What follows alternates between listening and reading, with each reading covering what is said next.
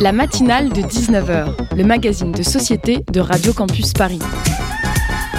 On y parle de sujets sérieux. Il n'y a pas d'édito enflammé sur le communautarisme blanc. De sujets moins sérieux. Ça peut être des bois sculptés à partir de formes naturelles interprétées. De ce qui se passe en Ile-de-France. Je me disais qu'à Paris, on était en avance sur la province. Et de débats pas forcément consensuels. Parlez-nous un peu de cette coupe monstruelle. Tous les jours, du lundi au jeudi, sur le 93.9 il aura fallu un croc en jambe, un croche-pied, pour attirer l'attention du maître dans la cour de récréation et que celui-ci décide de s'extirper péniblement de l'angle dans lequel il se terre pour se protéger du vent, regardant en l'air, feignant ne pas voir le racket, les bastons et le tabassage en règle qui à chaque récré reviennent inlassablement. Mais là, va savoir pourquoi, le croche-pied, c'était trop. Peut-être qu'il a baissé la tête au mauvais moment. Il, suivait un pigeon du regard et qui est venu se poser à côté du crime. Et là, bah, impossible de faire semblant, impossible de faire celui qui n'avait pas vu.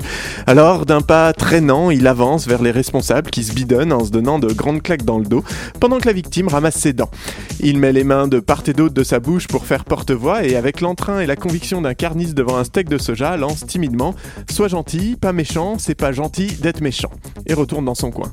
La France en est là. Un croche-pied. Sans rien. Si on avait su qu'il suffisait d'un croche-pied pour que Castaner Philippe et Macron reconnaissent les violences policières, on se serait arrangé pour leur montrer un peu plus tôt. Je veux dire, nous on était là à filmer les 25 éborgnés, les 5 amputés, les milliers de coups de tonfa qui ouvrent des crânes et brisent des os sous tous les angles. Mais on est trop cons. Évidemment que ça leur parle pas aux marcheurs. Ça ressemble à des films avec des effets spéciaux, à leurs jeux vidéo, pas à leur, pas à leur réalité. Alors qu'ils se souviennent très très bien et avec une rancœur certaine et une pointe d'humiliation du jour où Jean Alain, le gros dur de CM2, qui avait même pas de lunettes, leur avait fait un croche-pied.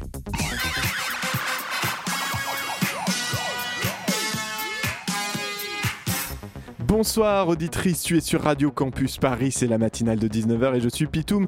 Ce soir nous recevons Quentin Sancier, youtubeur qui anime la chaîne Sur le Champ et décortique de célèbres batailles militaires, mais fait surtout, enfin surtout, fait partie de l'équipe de créateurs et créatrices qui a mis sur pied le stream reconductible, une initiative inédite dans l'histoire récente des luttes sociales, hein, euh, une caisse de grève alimentée par des spectateurs et spectatrices sur Twitch.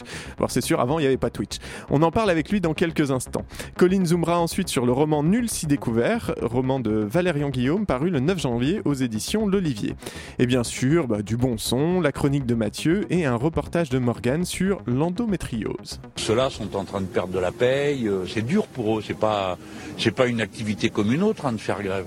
Alors euh, bon, euh, on vient, on monte de la, sympathie, de la fraternité humaine, on discute comment on peut faire pour les caisses de grève, parce que nous, on va créer une caisse de grève parlementaire, on va tous se mettre à contribution donc une caisse qui, Jean-Luc Mélenchon n'a pas donné de détails, mais euh, pour euh, les, sénateurs et les députés qui voudraient aider donc euh, les grévistes. Sur le site du parti politique de Jean-Luc Mélenchon, la France Insoumise, il y a justement un appel à venir en aide à ceux qui font grève, retraités tous concernés, tous mobilisés, et ce site renvoie vers les différentes caisses de grève qui, de grève qui ont été organisées.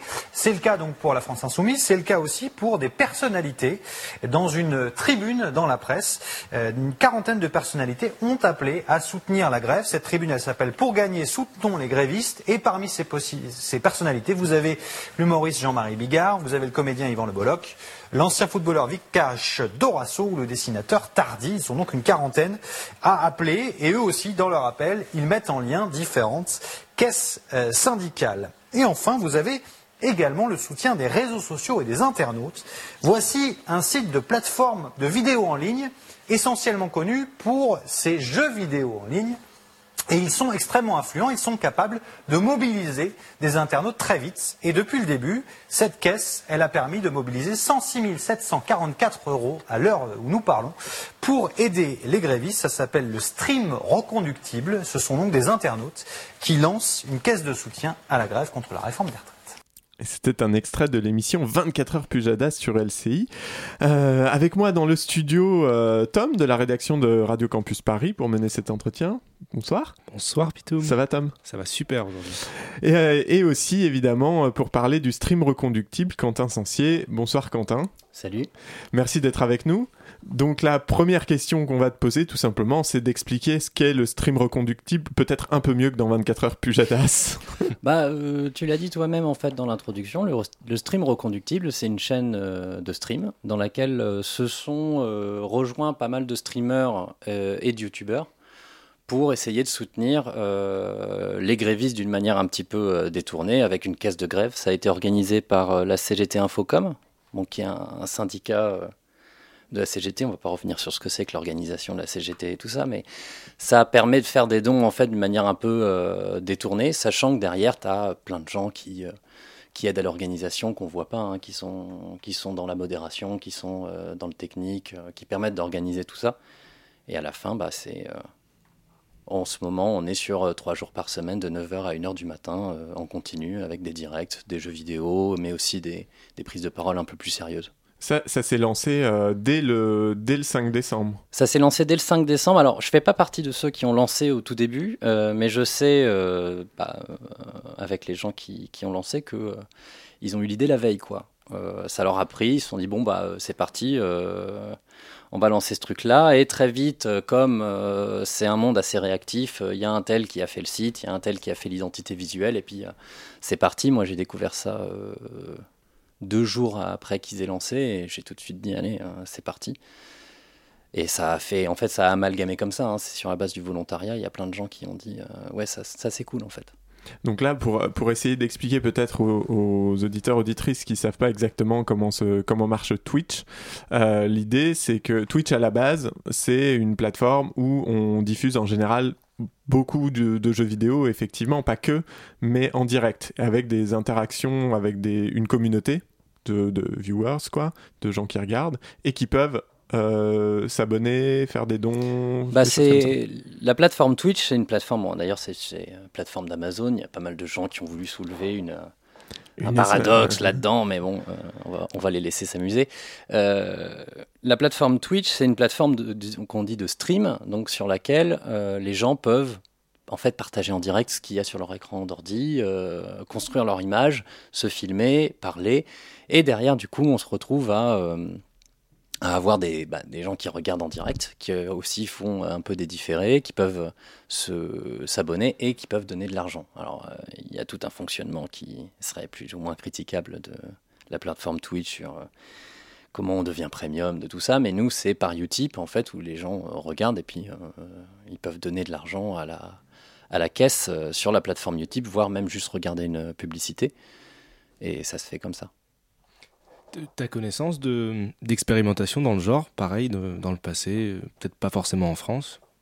Euh, alors là, pas du tout. Alors moi, j'ai découvert le stream euh, quelque chose du genre une semaine avant la grève. Euh, je connaissais vraiment pas du tout. C'est J'étais- arrivé au bon moment. Ouais, c'est ça. Non, mais c'est exactement le bon truc. Euh, non, mais j'étais, j'étais seulement sur YouTube et j'ai découvert ça à ce moment-là. Donc, j'ai pas euh, d'exemple euh, stricto sensu exactement euh, du même euh, du même acabit, mais de toute façon, euh, toutes les grèves, tout ce qui est lutte sociale, c'est créatif. Ça renverse tout le temps. Et quand tu vas quand tu vas dans le passé, tu, verras que le médium le plus moderne est, est immédiatement approprié par par quelque chose qui essaie de soutenir un mouvement social.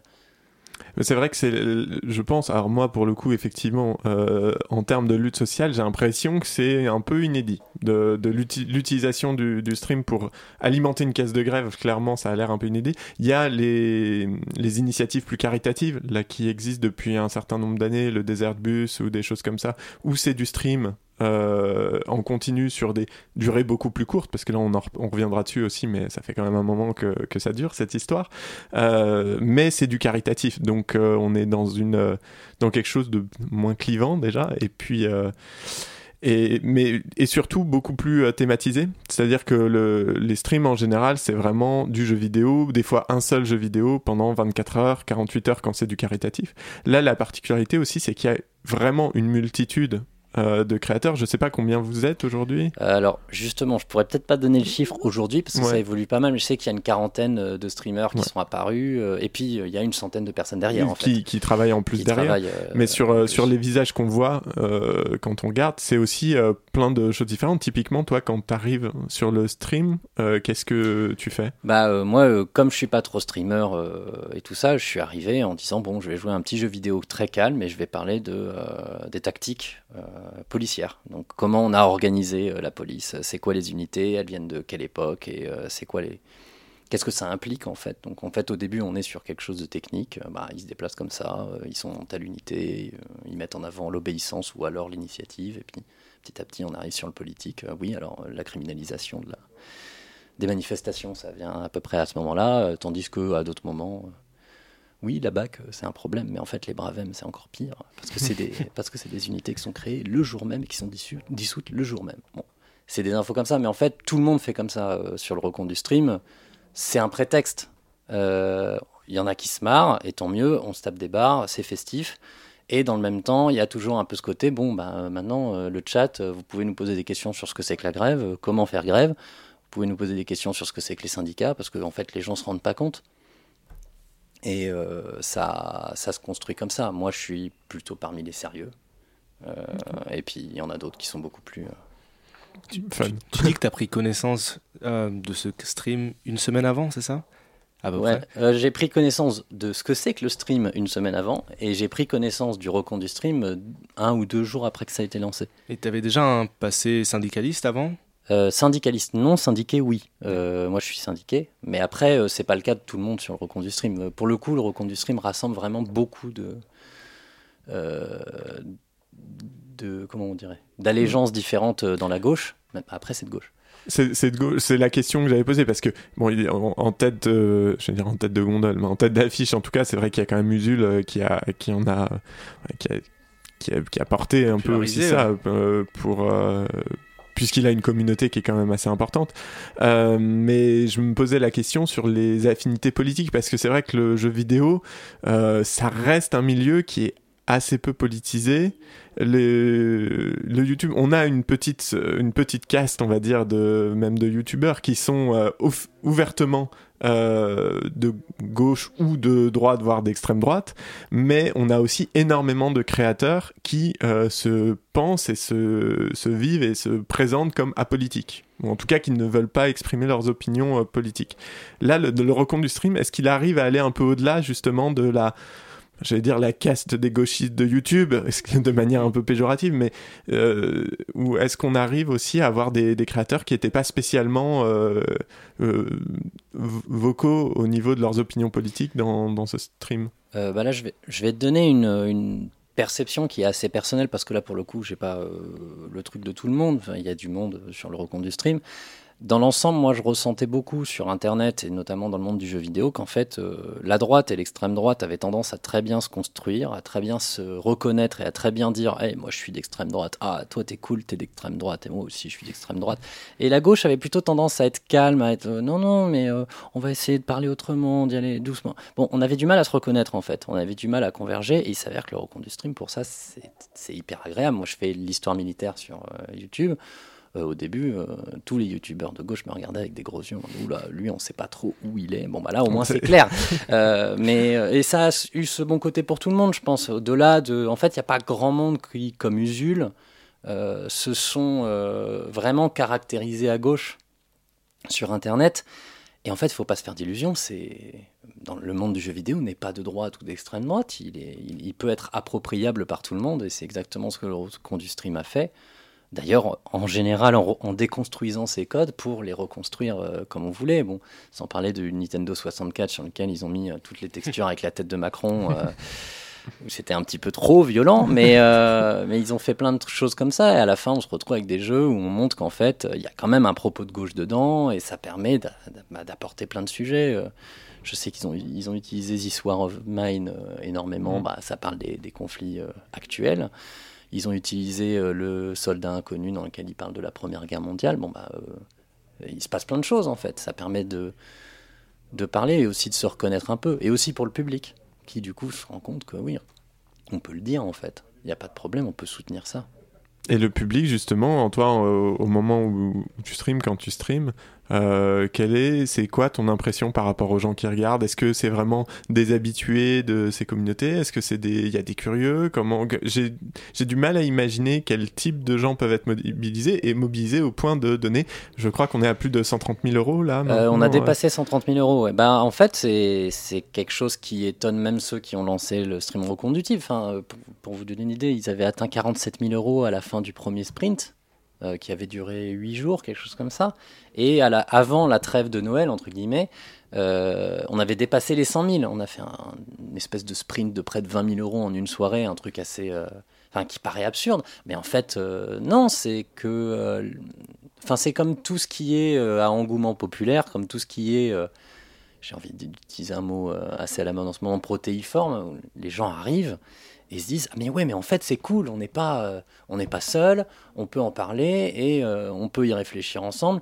Bon moi euh, quand je fais mes trucs de tactique policière les gens sur le chat immédiatement après la première question qui est oui bon bah et alors tout de suite ils disent ah mais oui mais en fait il faut y penser quand on est en manifestation tout de suite il y a des questions tout de suite il y a des remarques et on se rend compte que il y a quelque chose qu'il y a à construire mais qui a aussi une euh, volonté, une curiosité d'en de, savoir plus, parce que bon, euh, personne n'est dupe de ce qui se passe en ce moment, quoi. Donc euh, c'est un point où on peut se retrouver. enfin, finalement, c'est comme toutes les initiatives populaires, dans toutes les grèves, dans tous les mouvements sociaux, on occupe un espace, on occupe un espace public et on se met à parler et on se rend compte qu'en fait, on a des choses à dire et que c'est intéressant. On a dépassé les, les 40 jours de grève nationale.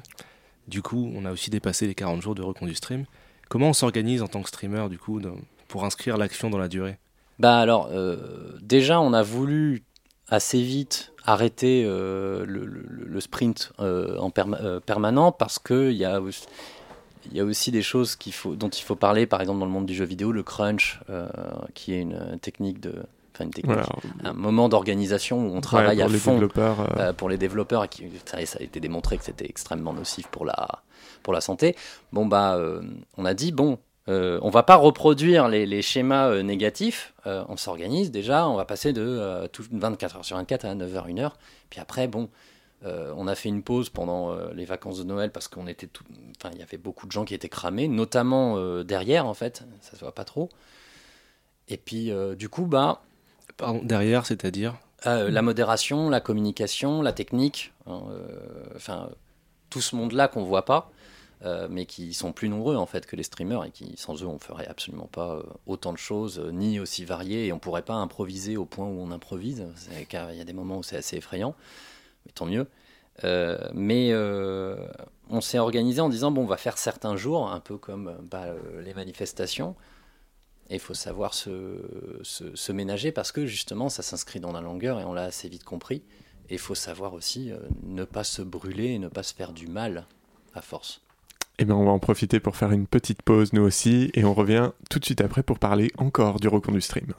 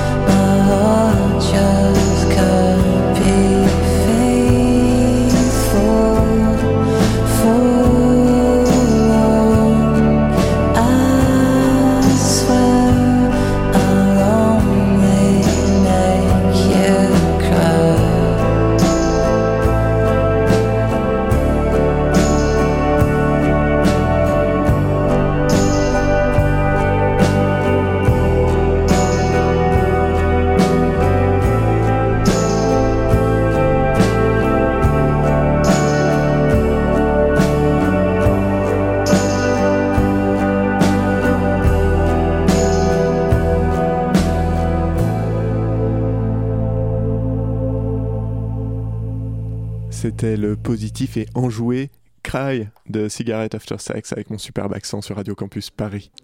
La matinale de 19h sur Radio Campus Paris. Toujours dans la matinale de 19h avec Quentin Sensier du Recondu Stream euh, pour parler ben, de, de, cette initiative sur Twitch, n'est-ce pas Tom? Oui, on parle justement du Recondu Stream, cette jolie initiative d'Internet. Est-ce qu'elle se retrouve dans les manifestations? Et quel est le rapport avec les manifestants, s'il y en a un? Euh, bah alors là, là-dessus, encore une fois, je vais pouvoir parler qu'en mon nom, puisque je n'ai pas rencontré beaucoup d'autres streamers dans la vraie vie, euh, IRL comme on dit. Euh, et dans l'ensemble, à chaque fois que j'en parle, parce que je vais en nager ou je vais dans la manifestation, en fait, les, les syndicalistes, les gens qui sont vraiment intégrés dans la grève, au début, ils, essaient de comprendre parce que bon bah oui, faut, c'est pas nécessairement leur monde, mais assez assez vite en fait, tu vois que qui sont super contents en fait, qui se disent ah putain mais en fait euh, il y a des gens qui nous suivent, euh, qui sont euh, qui sont engagés dans ce truc. Et il y a aussi cet aspect ça doit plus toucher les jeunes. Donc il y a toujours un peu ce, besoin de se dire bon bah oui les jeunes ils suivent un peu dans la lutte. Et là, tout de suite, on se dit, mais oui, en fait, voilà, le jeu vidéo que je voyais chez mon gamin, je pensais que c'était un divertissement qui pouvait l'éloigner de la lutte, l'endormir un peu, et puis euh, enfin tout ce qu'on dit, euh, panem et circenses, mais à la fin, euh, en fait non. On se le réapproprie dans notre génération et ça devient un nouveau moyen de lutte et les gens ils comprennent assez vite ça et ils adorent. Mais alors la question que je me pose aussi, c'est euh, dans la communauté, plutôt donc les gens qui vont voir le recondu stream, qui vont le regarder, y participer, euh, soit en donnant, soit simplement en regardant des publicités, comme on l'a dit. Euh, est-ce qu'il y a une organisation aussi qui se crée à leur niveau? Est-ce que vous avez vu apparaître des groupes qui vont chercher à se rencontrer pour aller manifester ou des choses comme ça? Est-ce que c'est quelque chose qui potentiellement se passe mais en dehors de, du stream? Non, il n'y a pas de... Alors, il y a un Discord euh, sur lequel euh, les gens qui, qui sont sur euh, qui suivent le recondu stream bah, peuvent discuter tout ça. J'avoue que je regarde pas trop, mais de toute façon, ce qu'on voit, c'est que assez immédiatement, un peu à l'image de Twitch Plays Pokémon, tu as une culture commune qui apparaît où les gens commencent à ouais, euh, discuter entre eux, mais avec un langage qui leur est propre, parce qu'ils vivent une expérience commune. Euh, typiquement, euh, pour l'exemple le plus, le plus simple, sur le recompte du stream, à chaque fois qu'il y a un problème de son, ils disent valse. Et à chaque fois que le son revient et qu'il est bien, ils disent poutou. C'est tout simple, mais en fait, finalement. Euh... de la private joke. Voilà, mais c'est ça. Mais non, mais ça a l'air assez pointu, mais en fait, tout le monde comprend quand on y est. Enfin, la première fois, je comprenais pas pourquoi ils répétaient tous poutou, poutou, poutou, poutou. Et à la fin, euh, bah ouais, quand j'arrive, je dis, euh, vous me donnez des poutous, il y a poutou. Ok, cool. Et je pense que c'est assez caractéristique, encore une fois, c'est que quand les gens parlent, ils se créent leur, leur euh, expérience commune. Enfin, c'est c'est comme ça qu'on crée des amitiés et c'est comme ça qu'on crée de la solidarité euh, et c'est ce qu'on veut c'est ce qu'on veut aussi quoi. Il crée des expériences communes. On peut même appeler ça des expériences politiques finalement. Euh, on, se rappelle l'année dernière que Édouard Philippe avait fait tout un débat euh, sur Twitch pendant le grand débat national de Macron. Du coup, est-ce qu'on peut appeler ces plateformes de streaming en direct des nouvelles terres de, des nouvelles terres d'action politique, ou en tout cas de concentration, de, discussion? Bah, De toute façon, tout endroit où on peut s'exprimer, tout endroit où on peut obtenir de l'information, euh, tout endroit où en fait on, agit. Enfin, rien n'est déconnecté de la vie et encore moins du politique finalement, parce qu'on vit tous dans cette société et euh, oui, tout, est politique. J'ai envie de dire, bonne phrase de gauchiste, euh, comme on dit, mais là c'est c'est forcément un lieu où va y avoir, il y a ce genre de de bras de fer qui, qui, ne peut que s'engager. Euh, voyez Sardoche, euh, euh, c'est l'inverse. mais on voit très vite qu'en fait c'est politique. Est-ce qu'on peut Oui, pardon. bah alors, moi je connais pas très bien. J'aime pas trop donner du crédit à ces trucs-là, mais bon, Sardoche c'est un streamer quand même assez connu qui est l'archétype du réactionnaire. On peut lui mettre l'étiquette de borderline, on va dire. Ouais, voilà, mais. C'est une belle litote. Ouais, c'est ça. Mais voilà, euh, en fait, tu vois très, tout le monde comprend très vite que c'est politique.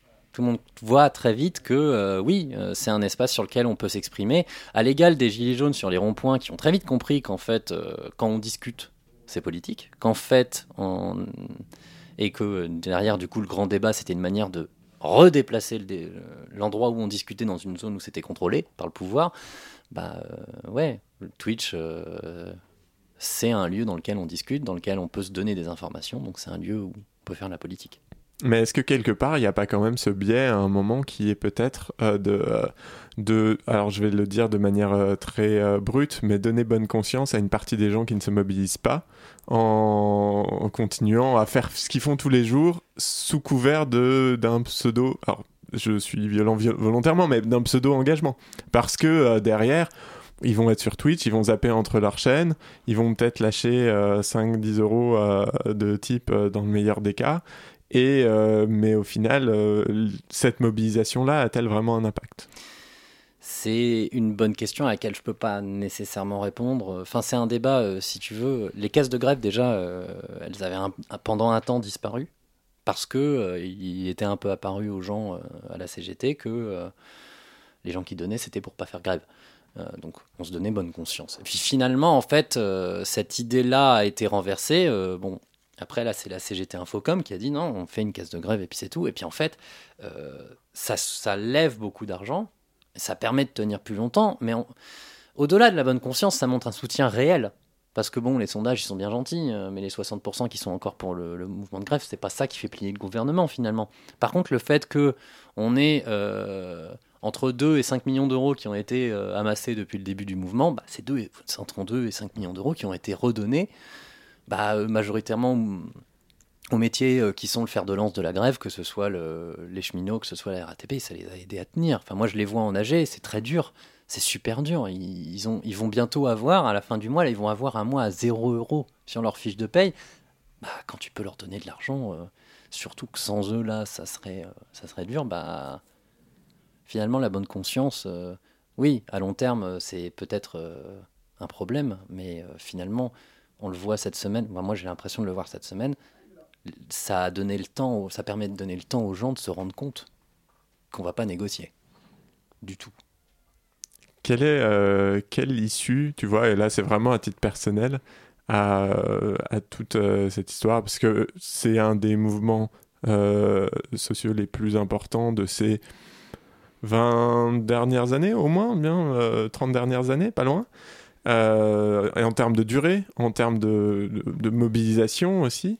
Euh, ça suit en plus un mouvement, euh, déjà le mouvement des Gilets jaunes, qui est un mouvement social, social on, oublie un peu de dire que ça fait plus d'un an que les Gilets jaunes étaient là quand même, alors de moins en moins nombreux certes, mais tous les, tous les samedis, dans les rues de Paris à défiler et ailleurs en France. et pourtant, avec un pouvoir qui en face ne semble pas broncher, pas beaucoup. Euh, qu'est-ce que, est-ce qu'on peut espérer une issue euh, autre que celle de la CFDT bah, euh, L'issue autre que celle de la CFDT, elle est déjà là, en fait. De toute façon, le gouvernement a dit on recule sur l'âge pivot. on sait tous le tour de passe-passe qu'ils ont fait, donc ils reculent pas sur l'âge pivot. Et la CFDT a crié victoire tellement vite que maintenant elle va passer pour une grosse idiote si elle dit ah ouais mais en fait vous êtes foutu de ma gueule donc elle va rien faire comme d'habitude. Euh, du coup, on est déjà dans le cas euh, hors de la CFDT. Soit le gouvernement euh, passe son truc en force, parce que là, il n'y a que ça. Ils, ils le passeront que en force. Soit ils reculent, et dans ce cas, grande question. J'ai envie d'être positif, et plutôt de voir ce que ça a déjà fait. Ce qu'il faut voir, c'est que la fameuse phrase ça craque de partout, j'ai jamais vu craquer de partout autant. On est face à un gouvernement qui n'a rien négocié depuis le début, qui a des méthodes qui sont absolument, enfin, d'une violence extraordinaire extrêmement bien huilées en même temps. On se rend compte en fait qu'on est rentré dans un piège, on est rentré dans une souricière qui, qui, qui, tourne hein, sur les 20 dernières années, mais là ça a accéléré euh, de manière exponentielle.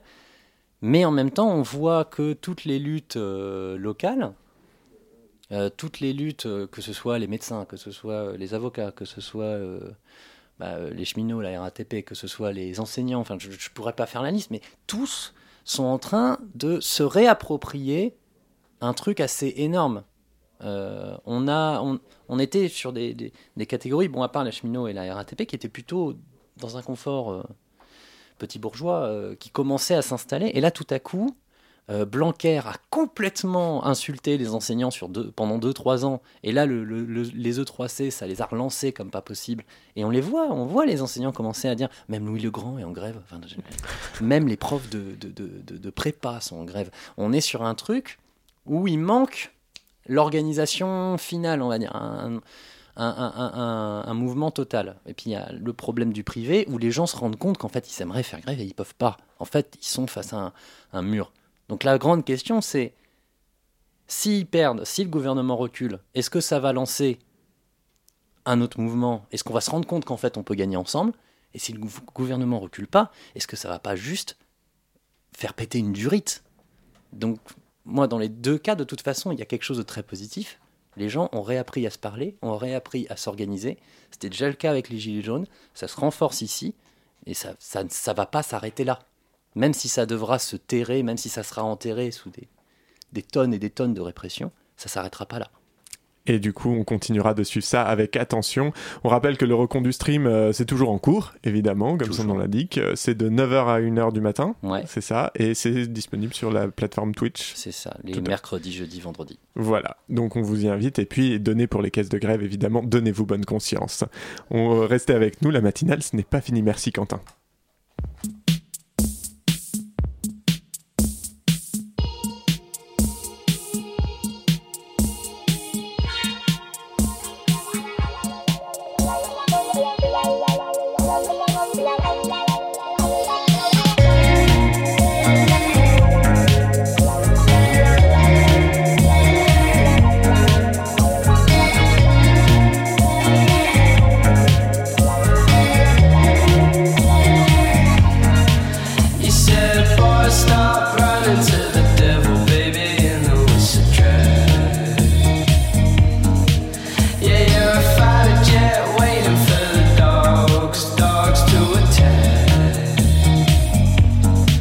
I'm sorry, girl.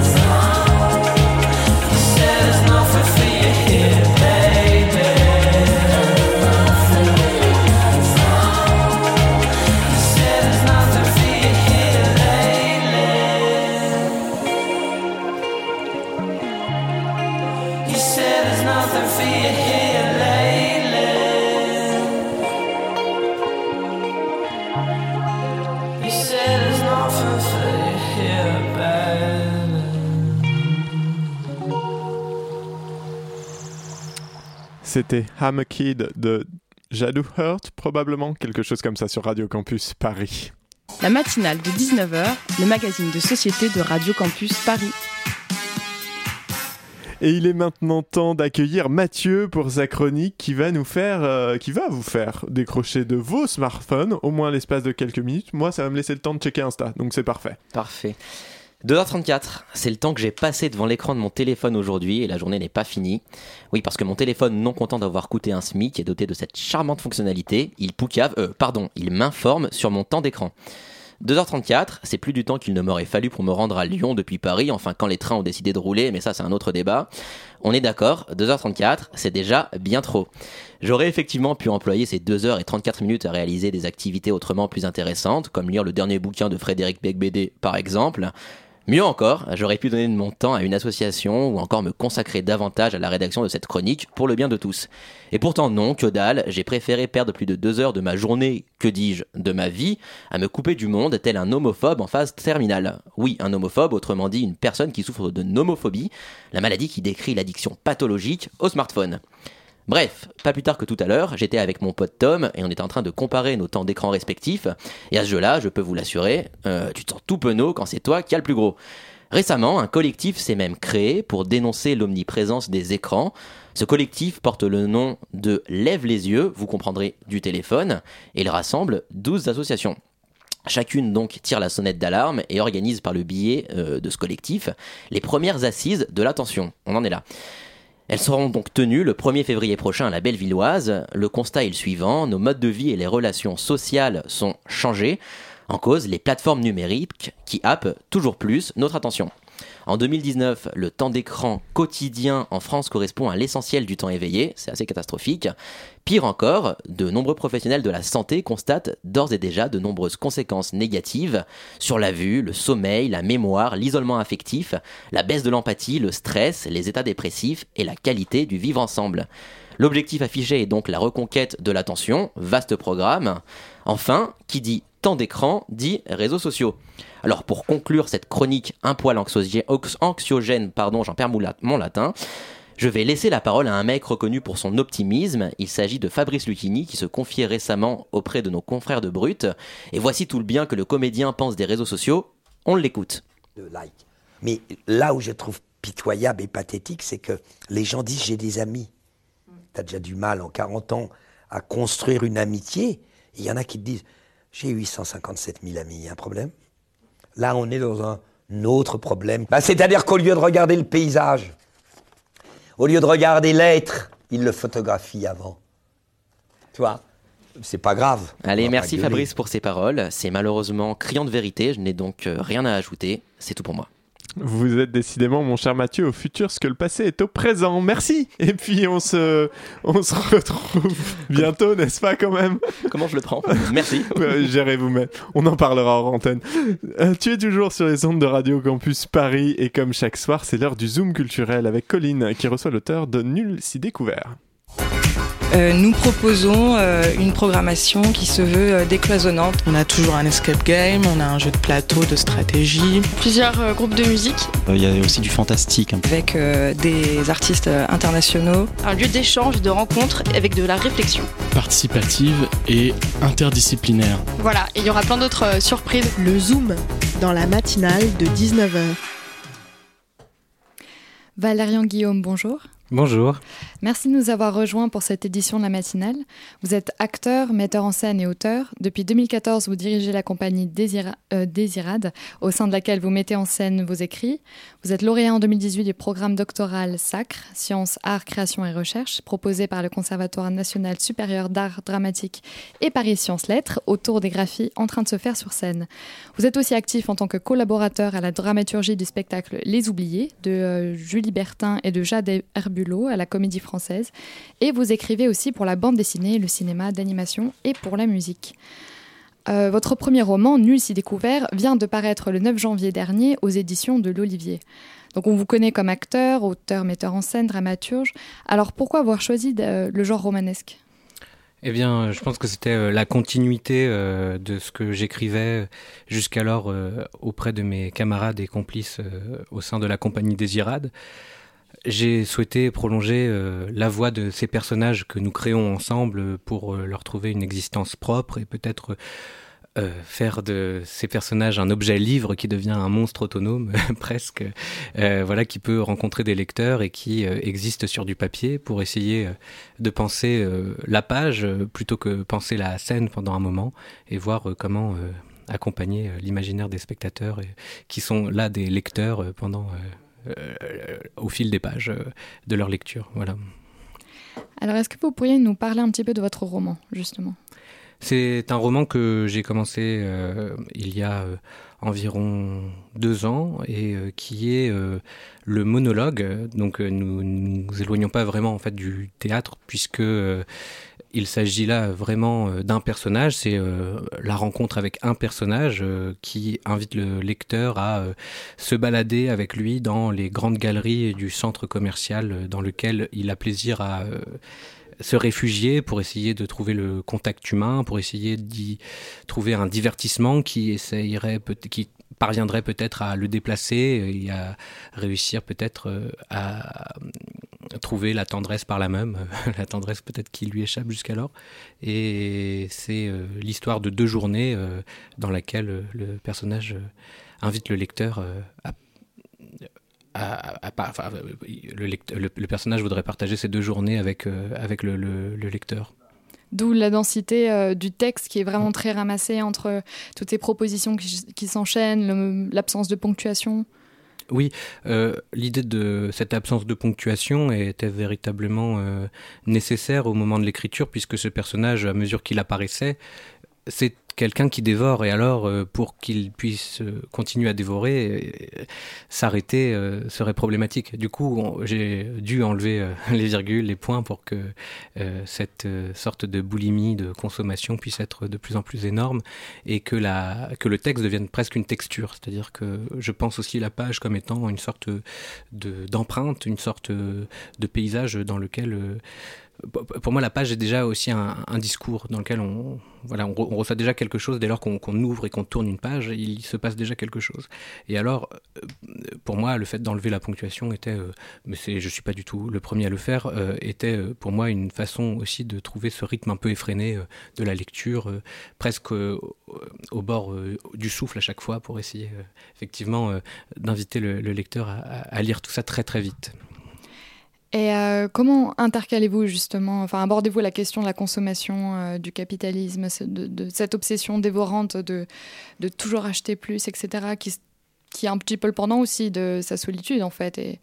Comment Pour moi, euh, c'est très simple. Ce sont des dispositifs, ce sont des environnements au sein desquels le personnage va, puisque ce sont les seuls environnements qui lui sont proposés.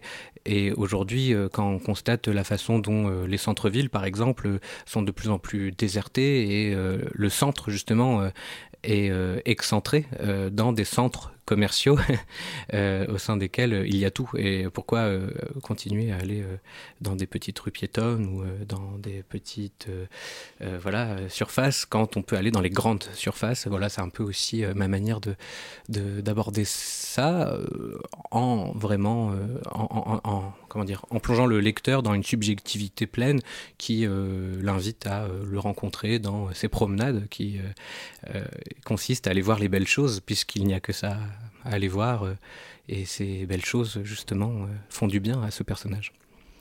Oui, justement, il y a même une tension très forte entre cette émotivité, euh, cet affect permanent qui est traduit, et en même temps ces, balades dans les centres commerciaux qui paraissent vides et en fait qui pour lui sont très pleins. du coup, comment relier les deux? Ce sont des endroits qui font que le client est toujours inclus au cœur du dispositif. On, utilise des valeurs comme euh, la fidélité, on utilise des valeurs euh, très fortes en fait. Euh, et ça fait que ça peut être pour certains personnages, pour certaines personnes aussi peut-être. je ne suis pas sociologue, mais en tout cas, j'ai l'impression que ce personnage-là, en tout cas en ce qui lui concerne, en ce qui le concerne, a l'illusion qu'il peut trouver le réconfort, la tendresse dans ces endroits-là, puisque c'est ce qui lui est promis, que ce soit à travers un jeu concours ou à travers euh, une promotion. Euh, il y a là une promesse et c'est cette promesse-là que je souhaitais interroger avec ce personnage. Et toute la solitude qui l'entoure, qui, transparaît, euh, est-ce que c'est quelque chose que vous observez dans le monde contemporain?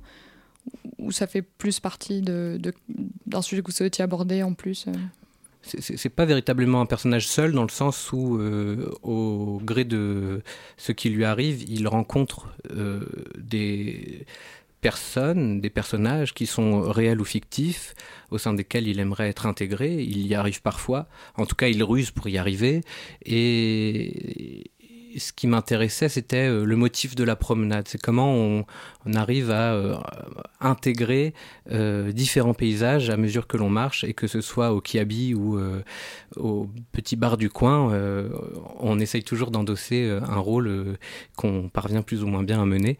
Et son motif à lui, son, comment dire, son objectif est la tendresse et peut-être euh, qu'il est souvent déçu et parfois même avec violence. En tout cas, euh, euh, oui, c'était l'idée de voir comment ces environnements-là promettent et peuvent peut-être parfois à certains moments décevoir. Merci beaucoup Valérian Guillaume pour cet entretien. Et nous vous invitons donc à lire le roman récemment paru aux éditions de l'Olivier, Nul si découvert. La matinale de 19h sur Radio Campus Paris. Merci Colline et merci Valérian Guillaume. Je me tourne maintenant avec la grâce d'un hippocampe, d'un hippocampe en plein Sahara, tout à fait, euh, vers Morgane qui nous a rejoint. Bonsoir. Bonsoir. Morgane, avec ton reportage, on va replonger dans l'ambiance du festival Sans Rancune, sans SANG, premier festival consacré aux menstruations qui a eu lieu en novembre dernier à la Grande Surface et c'est bien fait, les enchaînements. Et on, en apprend plus sur une nouvelle alternative pour soulager pardon, l'endométriose. Oui, en effet, et j'ai notamment assisté à une conférence très intéressante intitulée Hormones et patriarcat, comment la société sexiste a-t-elle influencé nos corps et la prise en charge des personnes endométriosiques? Les invités, Juliette Drouard, art thérapeute et auteur, Marie-Rose Gallès, autrice du blog Endométriose Mon Amour, et Fanny Godbarge, présidente de Cyclique qui organise le festival, ont parlé entre autres des différents traitements hormonaux utilisés pour l'endométriose. J'ai alors pu interroger Fanny Godbarge, touchée par l'endométriose, qui a commencé un traitement par microdose de testostérone, et Juliette Drouard, qui encadre Fanny dans cette pratique et qui est à l'origine de cette réflexion. Elles en parleront mieux que moi, alors on les écoute tout de suite. L'endométriose, c'est une maladie euh, chronique gynécologique qui est liée directement au cycle menstruel et aux règles, euh, qui se traduit par des lésions, des nodules ou des kystes dans l'appareil génital, sur les ovaires, et après ailleurs dans le, dans le corps. C'est-à-dire que c'est une maladie qui peut se déplacer jusqu'au cerveau quand elle est très très sévère. Je suis concernée par l'endométriose. C'est une maladie qui m'a été diagnostiquée il y a à peu près trois ans, donc euh, j'avais une trentaine d'années. Euh, j'ai un parcours assez chaotique. Euh, très rapidement, on m'a prescrit un contraceptif hormonal, enfin une pilule, une pilule en fait, pour euh, me soulager soi-disant euh, des douleurs de règles, ce qui n'a pas vraiment fonctionné et ce qui surtout m'a complètement foutu en l'air ma santé mentale. Et Juliette Drouard est arrivée à point nommé dans mon parcours hormonal puisque j'étais vraiment au bout de ça. Je, me suis tapé mille et une pilules, mille et un traitements, acupuncture, ostéopathie, les plantes. Et j'ai lu cet article qui est paru dans Chic Magazine, écrit par Juliette Drouard qui s'intitule À quand une pilule microdosée en testostérone pour soulager les endométrioses. Tout ça, c'est une réflexion qui s'est basée sur les balances hormonales qui, depuis euh, des générations et des générations, sont euh, complètement euh, modifiées par des, politiques patriarcales qui nous enferment dans, une binarisation de nos corps et de, des genres. Alors, en ce qui me concerne, moi, j'ai à date, après 8 mois de, de microdose de testostérone, ça n'a pas du tout modifié ma corporalité. Sauf que j'ai quasiment plus de douleur de règles, ou alors très très peu. J'ai un cycle qui se passe beaucoup plus à la cool. En fait, mes règles font plus partie de mon quotidien dans le sens où j'y pense plus. Elles viennent quand elles viennent, et puis c'est plus du tout une charge mentale en fait. Et au-delà de ça, euh, ça m'a aussi sorti de la dépression. J'ai arrêté les antidépresseurs au moment où j'ai commencé la testostérone. Donc ça a des effets très positifs aussi sur euh, la santé mentale. Je m'étais demandé si justement euh, l'endo pouvait pas venir aussi de cette binarisation euh, des corps qui a changé du coup forcément notre morphologie, donc nos balances hormonales, donc notre génome. Quand j'ai commencé à prendre la testo, effectivement, je me suis rendu compte que euh, ça, ça m'avait permis de... Enfin, tout de suite, en fait, j'ai plus de douleur de règles, j'ai plus besoin de prendre 1000 euh, cachetons où les meufs se disent est-ce que la testo c'est pour moi? Bah en fait c'est pour ça que c'est très important de savoir que la testo tout le monde en a. C'est pas question de est-ce que c'est fait pour moi? Ou c'est pour ça que moi j'aime pas quand on me dit oui mais c'est pas pas pas légitime pour les meufs cis non mais attends ça, ça, nous appartient à, toutes et à tous en fait. Et du coup, pour les personnes trans, euh, c'est déjà compliqué d'avoir accès à la testostérone parce que ça correspond souvent bah, à un parcours en gros psy. Hein. Et, pour avoir, déjà une ordonnance, c'est difficile. Et ensuite, il n'y a qu'un labo qui produit de la thé, c'est Bayer et qui organise aussi euh, des pénuries parce que c'est pas comme si c'était un petit labo euh, avec une petite kitchenette qui avait pas de quoi pourvoir. C'est le seul médicament, enfin, la seule substance qu'on a du mal à trouver en pharmacie, même quand on a une ordonnance. En gros, les personnes qui ont, qui ont réussi à avoir une ordonnance en tant que personne trans, bah, quand euh, il, leur reste, il leur reste de la, de la thé non utilisée, bah, c'est l'idée de le partager bah, je pense que c'est là où, où l'endo, c'est quelque chose qui est intéressant parce que ça concerne énormément de personnes. Donc du coup, à un moment donné, ce sera beaucoup plus difficile de dire non s'il y a toutes les us qui demandent ce traitement-là, qui demandent ce traitement auprès de, de leur, euh, de leur médecin, euh, qui eux-mêmes vont pouvoir euh, faire pression auprès des labos. Donc c'est vraiment, je pense, la force numéraire qui permet ou qui permettrait peut-être d'avoir plus de recherches et des traitements développés là-dessus. Et au-delà de ça, bah, tout simplement, c'est le féminisme en fait, parce que c'est se rendre compte de ces politiques de genre, ça permet euh, de réfléchir ça, d'en arriver à ces pistes-là, et aussi, euh, bah, j'espère, de s'auto-organiser. Côté traitement long terme, c'est le féminisme à balle. celles et ceux qui souhaitent creuser la question, vous pouvez lire les articles de Juliette Drouard À quand une pilule de testostérone microdosée pour les femmes, accessible sur Chic Magazine, ou bien celui pour Mediapart, La testostérone, un traitement pour l'endométriose et un antidouleur Point d'interrogation. Des lectures enrichissantes que je vous conseille. Alors bonne lecture. Bah oui, et des reportages comme ça, on ne les veut pas qu'en microdose. Merci Morgane. Alors que dans, bah derrière moi, il, déjà tapis dans l'ombre, le générique apparaît soudain et telles les hirondelles qui annoncent le printemps, elle sonne le glas de cette émission. Hélas, mille fois hélas, disait le poète. Ne reste le temps pour moi que de remercier celles et ceux qui, laborieux et laborieuses de la bande FM, artisans de l'ombre, la façonnent jour après jour cette matinale. Tom, Mathieu et Colline de la rédaction. Merci à Morgane pour son reportage. Je n'oublie pas, bien sûr, nos invités Quentin Sancier et Valérian Guillaume. Mille salutations et Bobby, ça ne veut rien dire, mais c'est pas grave, à Hugo et Lou qui sont à la coordination. Euh, après, tout de suite après, c'est Extérieur Nuit. Reste avec nous, c'était la matinale sur Radio Campus Paris. Ciao Bella, ciao.